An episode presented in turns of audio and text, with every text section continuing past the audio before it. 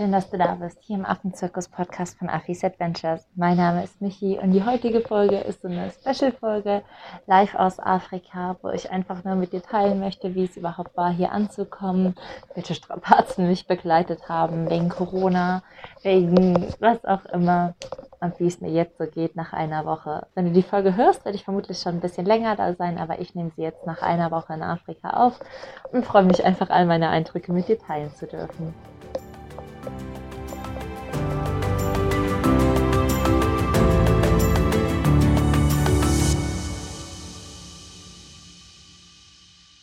Fangen wir am besten ganz am Anfang an. Es ist Frankfurt Flughafen, es ist der 16.3. Und ähm, ich bin gerade dabei, mein Gepäck aufzugeben am Flughafen von Frankfurt und äh, sowieso schon ganz verunsichert, ob das alles so klappen wird oder ob das irgendwelche Probleme noch geben wird, da Südafrika ab dem 18.3., was zwei Tage später ist, einen Einreisestopp verhängt hat und da noch nicht ganz klar ist von unseren Medien her, inwieweit man jetzt vor diesem Einreisestopp trotzdem als Europäer von Quarantäne und Co. betroffen ist. Ich habe natürlich immer wieder Kontakt nach Afrika gehabt und auch nachgefragt, aber die, ja, die Menschen hier wussten selbst gar nicht so genau, was sie erwartet, was sie eben nicht erwartet. Und ähm, ich weiß noch, ich stand dann in Frankfurt am Flughafen und sollte eben einchecken und vor mir sind die ganzen Deutschen wieder mit ihrem Gepäck umgedreht und zurückgegangen und ähm, ja, haben eben nicht den Flug nach Afrika genommen und als ich dann am Einchecken war, sagte der Mann halt, der Flughafenmitarbeiter zu mir, ich soll mir das gut überlegen. Sie können mir nicht sagen, ob ich in Quarantäne muss. Sie können mir nicht sagen, ob das staatliche Quarantäne Selbstisolierung ist oder ob ich einfach durchkomme. Sie können mir gar nichts sagen, weil im Moment im Land alles so unklar ist und Sie können mir einfach nur empfehlen, nicht zu fliegen. Und ich stand dann da und ich habe so geweint an diesem Check-in-Schalter und habe einfach gedacht, okay, ich brauche jetzt mal zwei Minuten, habe dann nach Südafrika telefoniert und hatte einen super guten Bekannten am Telefon, der einfach gesagt hat, nein, wir schaffen das alles, komm auf jeden Fall vorbei. Vor allem, wir brauchen deine Hilfe. Denn auch hier in Afrika ist es jetzt aktuell so, dass die Leute einfach von Corona betroffen sind. Nicht dadurch, dass sie viele Infektionen haben, sondern vielmehr dadurch, dass keine Touristen kommen, keine Helfer kommen, keine freiwilligen Helfer hierhin kommen können, die Arbeiter nicht mehr kommen und äh, ja, eigentlich eine ganz große Auswilderung bevorsteht, wo man alle helfenden Hände und alle finanziellen Mittel benötigt. Und jetzt stehen wir halt hier so an dem Punkt, wo uns beides irgendwie fehlt.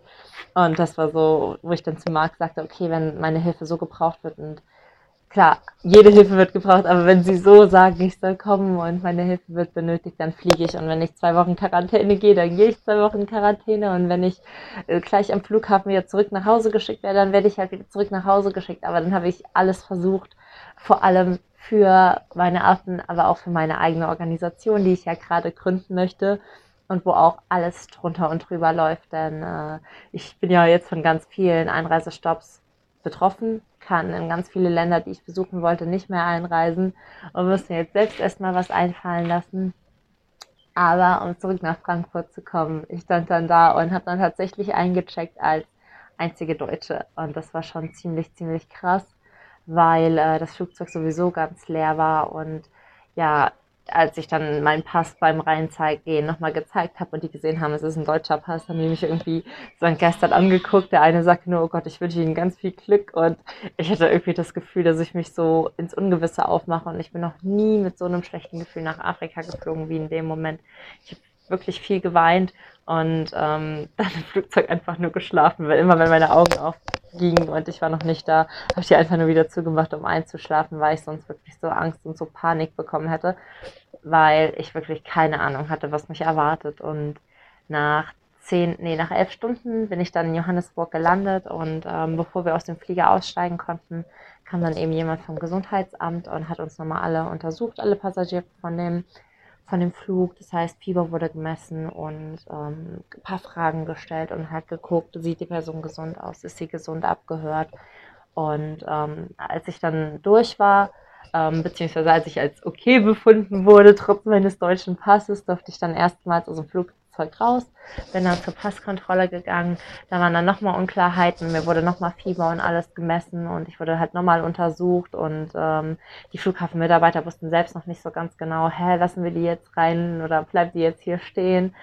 Und ähm, im Endeffekt bin ich aber dann doch mit Stempel durchgekommen und ähm, durfte einreisen und stand dann da und boah, mir ist so ein Stein vom Herzen gefallen. Ich habe ähm, einfach nur gedacht, boah krass, ich habe es geschafft. Und es war ja, meine schlimmsten Befürchtungen werden, wurden überhaupt nicht wahr, sondern eigentlich meine größten Hoffnungen, dass ich eben einfach so einreisen kann. Und es war schon ziemlich, ziemlich abenteuerlich. Ja, und dann habe ich den Morgen noch am Flughafen gebracht, beziehungsweise da gefrühstückt, habe einen Kaffee getrunken, einen Joghurt gegessen und äh, bin dann zu meinem Shuttle gegangen. Das hat mich dann wirklich sieben Stunden einmal quer durch äh, Südafrika gefahren. Und da war so eine unfassbar geile Tankstelle, an der war ich schon mal, als ich das erste Mal in Südafrika war, 2015, wo ich das erste Mal Giraffen gesehen habe. Und ich bin an dieser Tankstelle ausgestiegen und kannte halt diesen schönen Aussichtspunkt hinterm Haus und äh, da habe ich dann einfach, keine Ahnung, nach fünf Stunden in Südafrika Nashörner vorbeilaufen sehen, Nashornbabys. Es war so ein Wasserloch, wo einfach ganz viele Tiere sich versammelt hatten. Das hat mir so viel ja, Ruhe und Freude geschenkt. Und ich habe auf einmal gedacht, so, boah, ich habe echt alles richtig gemacht. Und mir einfach nur gedacht, es ist so wichtig, seinem Herzen zu folgen. Es ist so wichtig, auch mal mutige Dinge zu tun. Ich muss dazu sagen, ich habe mich vor meinem Flug und das will ich halt auch allen mit auf den Weg gehen, wirklich in, ja, untersuchen lassen, testen lassen. Ähm, habe die Öffentlichkeit wirklich gemieden, weil ich hier absolut niemanden anstecken will und wollte, um auf Nummer sicher zu gehen. Ähm, ja, mehrfach und das kann ich auch nur jedem raten. Ich meine, ich weiß nicht, wie es jetzt in einer Woche, wenn die Folge rauskommt, aussieht, aber wenn wieder Reise erlaubt sein sollten, lasst euch vorher testen, geht bitte auf Nummer sicher, meidet vor allem vorher große Gruppen und ähm, schützt euch und schützt damit auch andere. Ich habe das vorher echt viel abklären lassen mit vielen Ärzten, also mit meinem Hausarzt, auch mit dem Arzt hier und den Leuten hier besprochen. Und da die mir einfach versichert haben, okay, wenn du dich wirklich daran hältst, du bist getestet, du meidest die Menschen, dann geht von dir kein Risiko aus und dann kannst du mega gerne kommen. Und das ist der Grund, warum ich auch geflogen bin, aber für alle, die halt eben auch jetzt bald verreisen wollen, wenn man wieder reisen kann, ich habe ja keine Ahnung, wie die Situation ist, bitte geht da einfach verantwortungsbewusst mit um und achtet drauf, dass ihr wirklich gesund seid, bevor ihr in ein anderes Land fliegt. Aber zurück zur Tankstelle. Ich schweife heute so krass ab. Ähm, an dieser Tankstelle habe ich schon diese ganzen Wildtiere gesehen und dachte mir einfach nur so, oh mein Gott, geil, ich bin endlich angekommen. Ich liebe Afrika, ich liebe die Landschaften Südafrika, ich liebe die Tiere. Und ja, dann ging es noch ein paar Stunden weiter und die Sonne war schon untergegangen, als ich dann endlich an meinem Abholpunkt ankam. Und von dort aus ging es dann nochmal eine Stunde mit dem Auto bis zur Farm. Und als ich hier ankam, als sich die Tore öffneten, ich habe einfach nur gedacht, boah, krass, ich bin zu Hause. Tut mir total leid, wenn es im Hintergrund raschelt, das sind die Affen. Aber ich habe einfach nur gedacht, boah, krass, ich bin zu Hause ich bin endlich da, wo ich sein will und äh, wurde auch direkt so aufgenommen. Also von der Familie, der die Farm gehört, die haben mich direkt so liebevoll aufgenommen. Ich saß am Essenstisch und hatte einfach das Gefühl, nie weg gewesen zu sein und das ist einfach immer so ein krasses, so ein schönes Gefühl. Affen konnte ich an dem Abend leider gar nicht mehr besuchen, weil es schon dunkel war und die geschlafen haben und ich war dann schon ein bisschen traurig und enttäuscht, weil ich so ungeduldig bin. Aber ja, am nächsten Morgen ging es dann direkt los. Ich bin so motiviert aufgestanden, habe hier geputzt, als gäbe es keinen Morgen und alles sauber gemacht und als ich dann den ersten Baboon Walk wieder hatte, wo wir mit den Pavianen spazieren gingen, da boah, da ging mein Herz auf. Ich weiß noch, ich habe die Tiere beobachtet, wie sie in den Bäumen springen, wie sie, ja, wie sie miteinander spielen, wie sie zu mir kamen, sich mich kennenlernen. Ich habe geguckt, wie meine Babys vom letzten Jahr aussehen, Rosie und Tiger, und es war einfach wundervoll. Also magisch. Ich glaube, magisch ist wirklich das einzige Wort. Und dennoch war ich ja, wie gesagt, ab Tag 1 wirklich eingebunden hier in die Arbeit. Man kann sich das halt wirklich so vorstellen, dass man hier immer um halb sieben oder sieben anfängt. Um halb sieben in dieser Station, wo ich jetzt bin, ähm, fördert man entweder die Babys und um sieben fängt man dann an, die Käfige zu reinigen und das Futter vorzubereiten. Ich bin jetzt in meiner ersten Woche dabei, die Meerkatzengehege zu putzen, wo die kleinen Meerkatzen wohnen und ganz, ganz kleine Paviane, die noch nicht ins größere Gehege dürfen.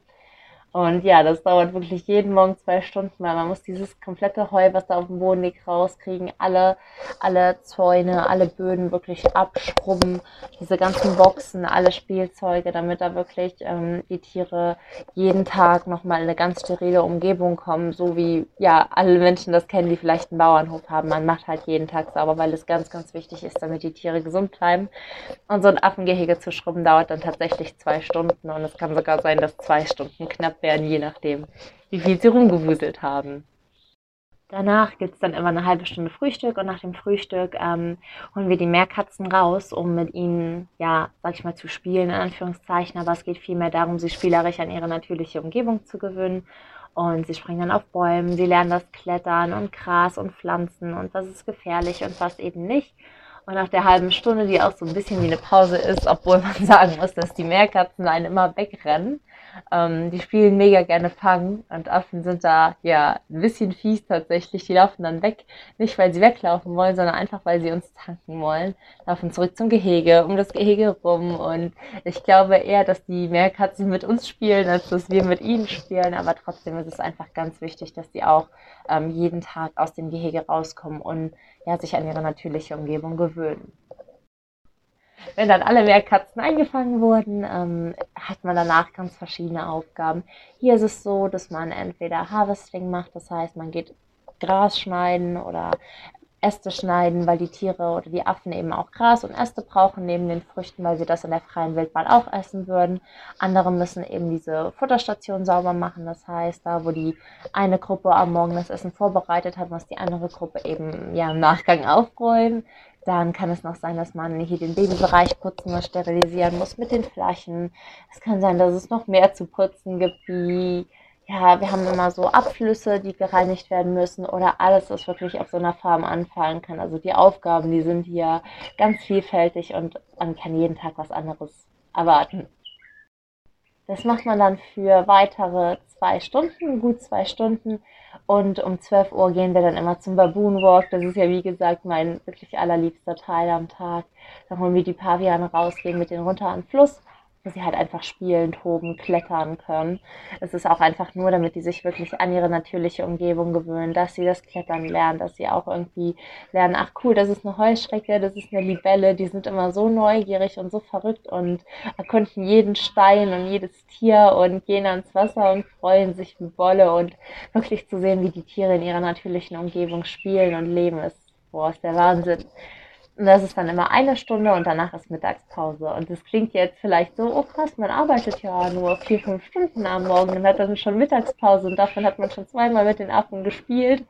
Aber es ist echt hart. Also man braucht, manchmal schlafe ich hier in der Mittagspause, weil ich wirklich so erschöpft bin. Und ähm, nach der Mittagspause hat man dann, wie gesagt, wieder ganz vielfältige Arbeiten. Von dem Aufenthaltsraum sauber machen, essen, lagern, sortieren, waschen, Babys waschen und wiegen. Ist wirklich alles dabei. Das kommt wirklich immer auf den Tag an. Aber es sind einfach mega lange Tage, denn man arbeitet dann nochmal von zwei bis halb fünf, fünf. Außer man hat Babys, dann macht man schon meistens so gegen vier Schluss und kommt aber für fünf wieder hoch. Das heißt, man hat eigentlich nur diese eine Stunde Zeit, sich vorm Abendessen zu duschen und kommt dann nochmal für eine Stunde hoch, um hier zu arbeiten, die Babys zu füttern, sie für die Nacht fertig zu machen, Nachtboxen vorzubereiten.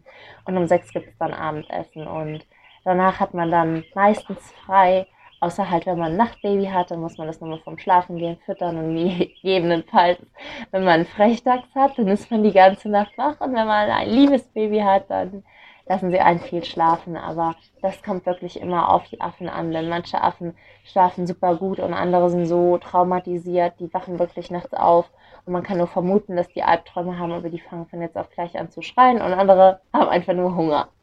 Und dafür sind wir halt dann einfach da, dass wir sie nachts dabei haben und uns ja um alles kümmern, was eben so für sie anfällt.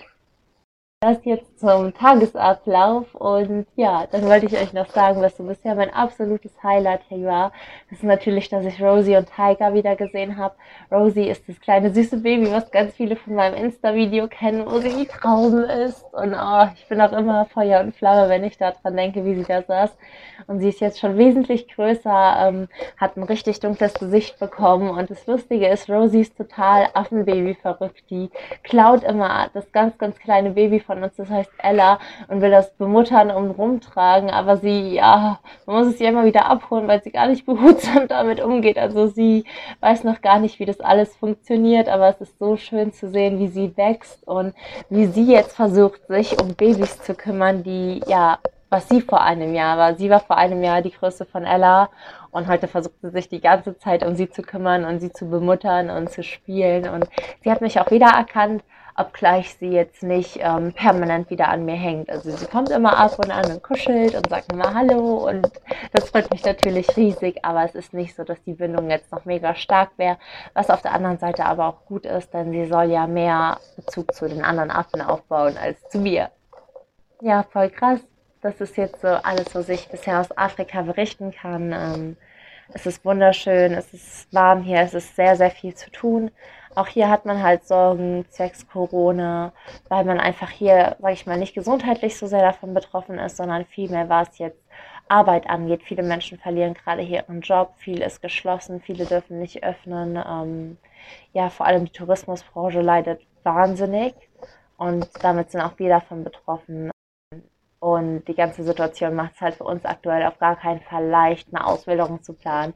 Aber wir sind guter Dinge. Wir sammeln auch aktuell weiter noch über die Crowdfunding-Kampagne jetzt bis Ende März. Ich wäre deswegen mega, mega froh über jede Spende, die wirklich für unsere Organisation reinkommt. Ähm, wir haben uns jetzt auch dazu entschlossen, keine Sachspenden von ähm, dem Überschuss zu kaufen, sondern wirklich eine Geldspende an die Station zu machen, wo ich jetzt aktuell bin für die Auswilderung, weil die ganz, ganz massive Probleme haben jetzt durch das Virus, durch diese ganzen Einbußen, durch ähm, ja, die Infrastruktur und die Währung, die hier halt sinkt. Also ähm, Rand ist halt die Währung hier, das geht alles gerade runter, wie bei vielen, dass die Wirtschaft wirklich absinkt. Und ähm, deswegen freuen wir uns natürlich über jeden, der noch irgendwie mitspendet bis Ende März auf Start Next und uns und die Station hier unterstützt und sind aber guter Dinge. Ich halte euch weiter auf dem Laufenden, wie es hier abgeht, wie Rosie wächst, wie Tiger ähm, spielt, welches Baby sich jetzt auf mich prägt, ob sich eins überhaupt prägt und wie die Lage ist.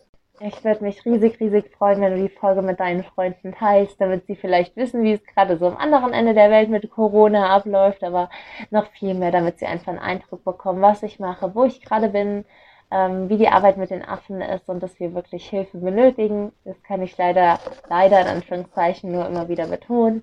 Ähm, wenn du mich irgendwie unterstützen magst, wie gesagt, auf Start Next, aber ich freue mich auch riesig, wenn du einfach nur auf Facebook oder Instagram bei mir vorbeischaust und mir zum Post oder unter dem Post zur heutigen Folge einfach schreibst, ja, was du mega spannend fandest oder ob dir für die Folge gefallen hat. Ähm, ich verspreche auch diesmal nicht zu vergessen, dass ich eine Folge rausgebracht habe.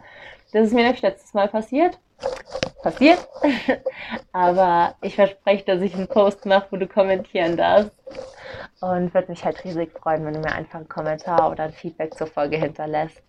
Ja, ähm, bis dahin kann ich dir einfach nur sagen, dass ich dir ganz, ganz sonnige, liebe Affengrüße aus Afrika schicke. Ich gehe jetzt nochmal ins Affengehege, mich von den Affen wirklich springen und bespaßen lassen, bevor ich dann gleich wieder Babys habe.